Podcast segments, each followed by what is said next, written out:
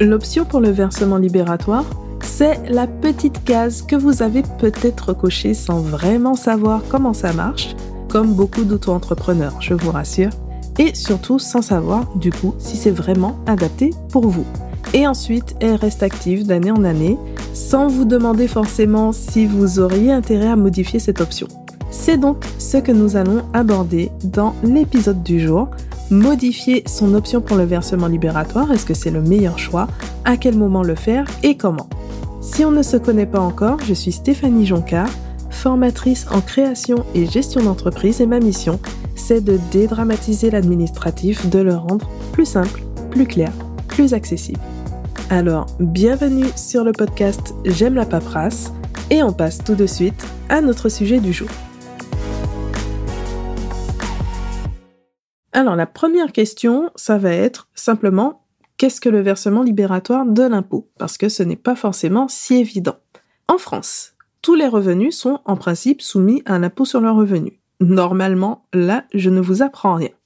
La première particularité en tant que micro-entrepreneur, c'est que vous allez déclarer simplement votre chiffre d'affaires. Alors que votre chiffre d'affaires, c'est la totalité de vos encaissements, ce n'est pas votre revenu. Donc, pour déterminer votre revenu, vraiment, ce qui va être équivalent, on va dire plus ou moins au salaire pour un salarié, il faudrait déduire les charges qui ont été entraînées par l'activité.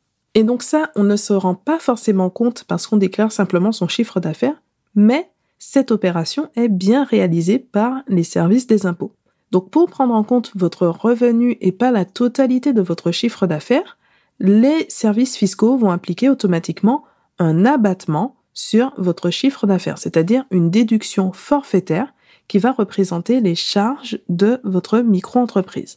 Donc ce taux d'abattement, il va varier en fonction de l'activité, de 71% pour les ventes, 50% pour les prestations de services commerciales ou artisanales et 34% pour les prestations de services de type libéral. Et donc c'est seulement la différence, une fois qu'on a enlevé cet abattement, qui va être réellement taxé en appliquant donc le barème de l'impôt exactement comme on le ferait pour un salarié. Donc si on prend un exemple, on déclare 40 000 euros de chiffre d'affaires en profession libérale, l'impôt va être calculé sur la base de revenus de 26 400 euros, donc une fois qu'on a enlevé les 34% d'abattement. Donc ce n'est pas du tout la même chose. On est passé de 40 000 à 26 400. L'autre particularité des auto-entrepreneurs en matière d'impôt sur le revenu, c'est la possibilité d'opter pour le versement libératoire de l'impôt. On y arrive. Donc parfois, vous allez entendre parler de prélèvement libératoire ou de versement forfaitaire libératoire, là c'est le vrai terme qu'on va retrouver dans certains documents fiscaux pour désigner exactement la même chose. Donc dans ce cas, au lieu de faire le calcul donc qu'on a vu avec l'abattement donc sur le chiffre d'affaires, on va appliquer directement un pourcentage sur le chiffre d'affaires qui va correspondre à l'impôt. Et on va payer cet impôt en même temps que les cotisations sociales, donc chaque mois, chaque trimestre, auprès de l'URSSAF. Là, le taux, du coup, va être très réduit. Ça va être 1% pour les ventes, 1,7% pour les prestations de services commerciales ou artisanales, ou 2,2% pour les prestations de services. Et donc cette somme, qui va correspondre à l'impôt sur le revenu, va être en principe définitive, sans régularisation ni à la hausse ni à la baisse. Maintenant, si vous n'êtes pas au moment de la création de votre entreprise, que c'est déjà fait, vous vous demandez peut-être comment savoir donc si vous avez opté ou pas pour le versement libératoire. J'ai ajouté cette rubrique parce que c'est une question que je vois quand même assez régulièrement auprès de mes clients ou de mes abonnés, notamment sur Instagram. Donc, c'est une vraie question. Mais pas de souci, la vérification, vous allez voir, est très simple. Lorsque vous créez votre micro-entreprise, donc vous avez fait ce choix et il se retrouve un peu partout dans votre espace URSAF. Lorsque vous faites la déclaration de chiffre d'affaires, par exemple, si vous regardez bien, tout en haut, vous avez la précision donc de si vous avez opté pour le versement libératoire. Cette même précision se retrouve après sur le récapitulatif de la déclaration de chiffre d'affaires. Donc si vous téléchargez le justificatif des déclarations, vous allez encore une fois retrouver cette précision. Et en dehors de ça, pour avoir l'information générale, en dehors des déclarations, Vous l'avez également dans votre espace URSAF, donc sur autoentrepreneur.ursaf.fr, à la rubrique Mes informations personnelles. Dans la transcription de cet épisode, donc sur le blog j'aime la paperasse.com, vous avez donc exactement tout ce que je suis en train de vous préciser, mais avec en plus les images, donc n'hésitez pas à aller voir directement sur le blog. Vous avez également le lien que je mets donc toujours dans la description de l'épisode, donc sur la plateforme sur laquelle vous écoutez actuellement.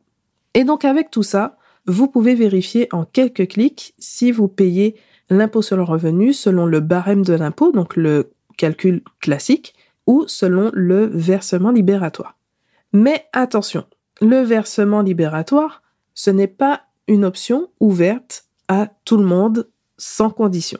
C'est quand même une option qui donne un certain nombre d'avantages. On a la simplicité, le fait d'appliquer directement le taux sur le chiffre d'affaires, donc vous savez exactement ce que vous payez et euh, vous le payez bah, en même temps que les cotisations sociales, donc ça fait que vous avez aussi un faible décalage de trésorerie puisque on n'est pas dans le système euh, classique, on va dire, avec le prélèvement à la source, où vous payez des acomptes, mais qui ne vont pas forcément correspondre en temps réel à votre activité. Là, on a zéro décalage, on se base sur le montant que vous avez encaissé et on calcule tout de suite l'impôt dessus.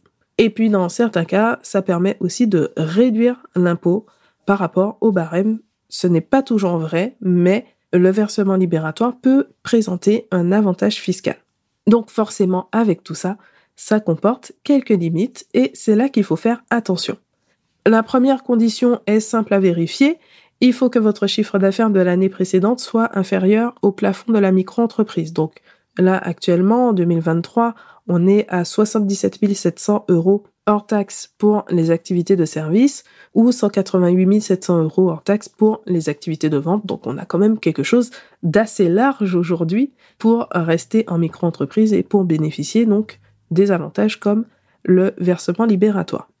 C'est sur la seconde condition que là, il faut être euh, un peu plus attentif. Là, cette fois, il s'agit d'une condition de revenu.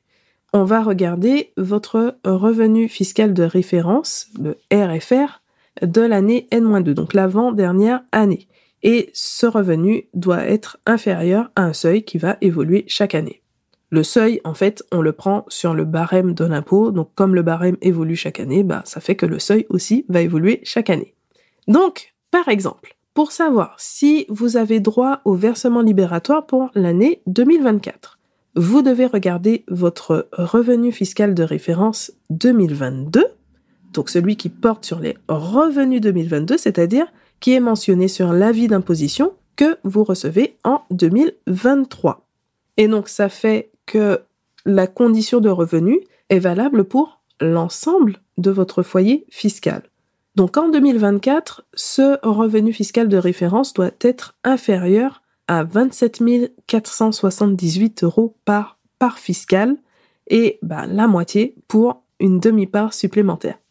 Donc, je vous ai mis sur le blog concrètement quelques exemples, donc dans un petit tableau, selon votre situation familiale, donc au sens fiscal, donc célibataire, marié, paxé, avec ou sans enfant, etc. Donc, j'ai mis quelques exemples. Comme ça, ça permet de vous faire une idée facilement en un coup d'œil.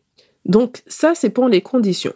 Maintenant, donc, j'ai indiqué tout à l'heure que ça pouvait être un avantage fiscal. Mais concrètement, est-ce que c'est vraiment avantageux?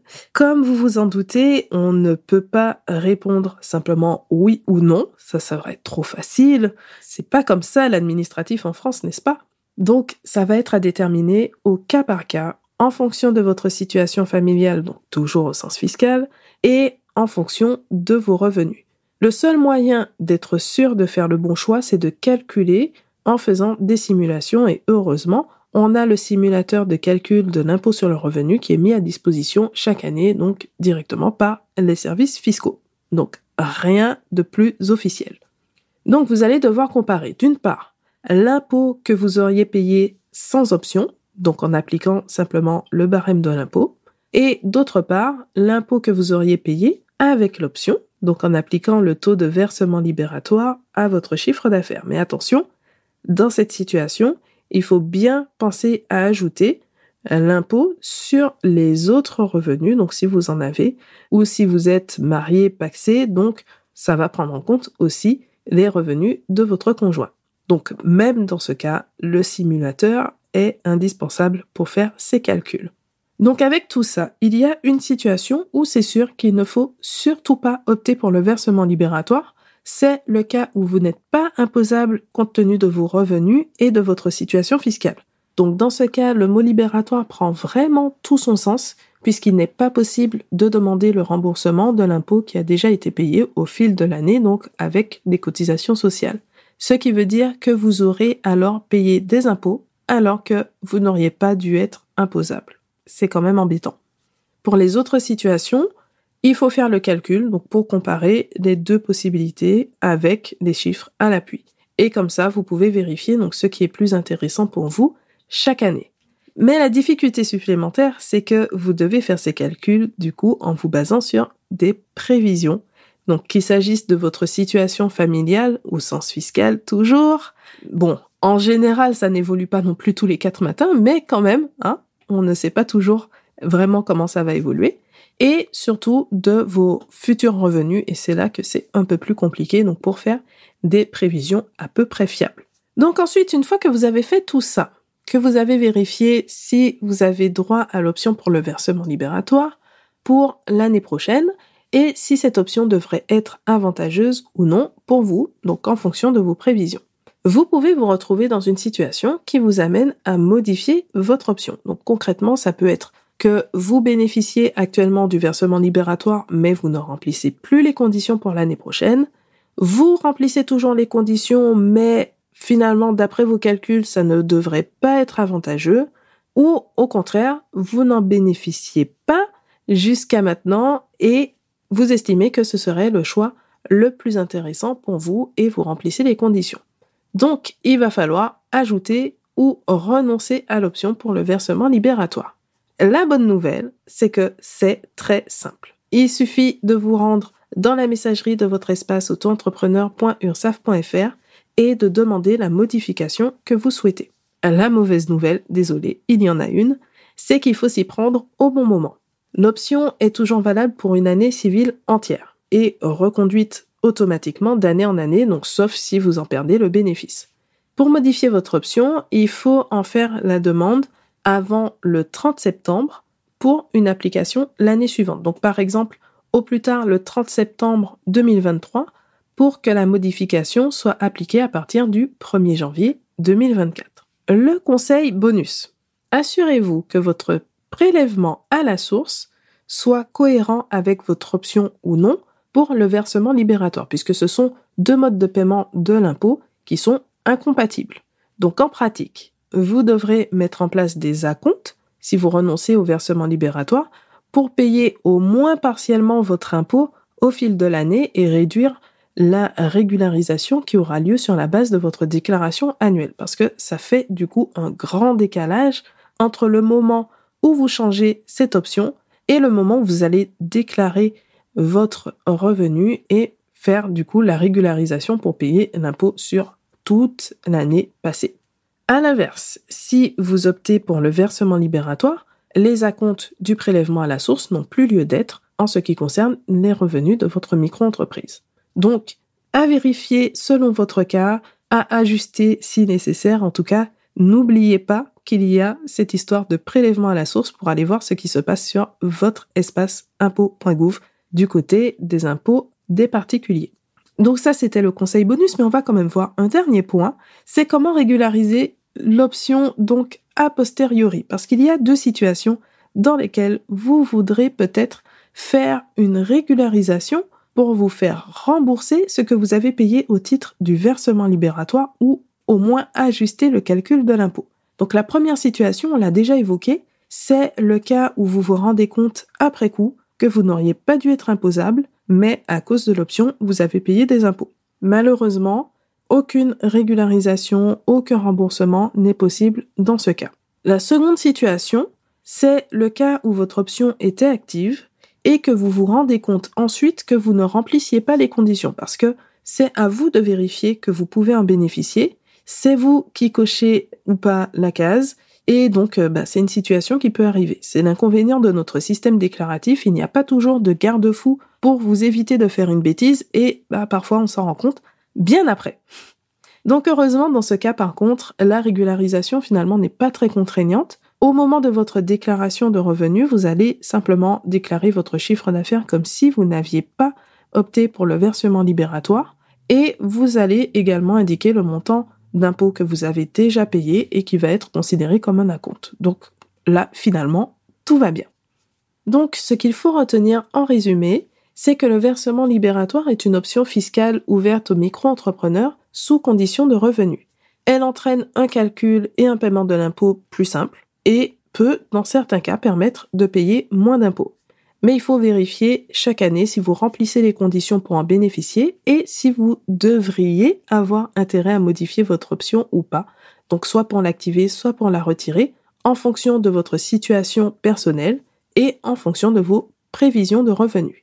Cette modification est possible par la messagerie sur votre espace auto-entrepreneur.ursaf.fr au plus tard le 30 septembre pour une application au 1er janvier suivant et ensuite l'option est valable pour une année civile entière et reconduite automatiquement d'une année sur l'autre. J'espère que vous y voyez beaucoup plus clair après cet épisode. Avant de vous précipiter sur le site des impôts et le site de l'URSSAF, donc pour faire tous vos calculs et vos modifications, c'est le moment de mettre un like et pourquoi pas partager cet épisode parce que je suis sûre qu'autour de vous, vous avez des auto-entrepreneurs à qui ces conseils seraient bien utiles. Vous avez dans la description de l'épisode, comme toujours, les liens utiles vers la transcription de l'épisode que vous retrouvez sur le blog J'aime la paperasse et également les ressources à télécharger gratuitement et la formation complète pour apprendre à gérer l'administratif de votre micro-entreprise qui est éligible au CPF en plus pour qu'elle soit le plus accessible possible. Merci pour votre écoute et on se retrouve très bientôt pour un nouvel épisode.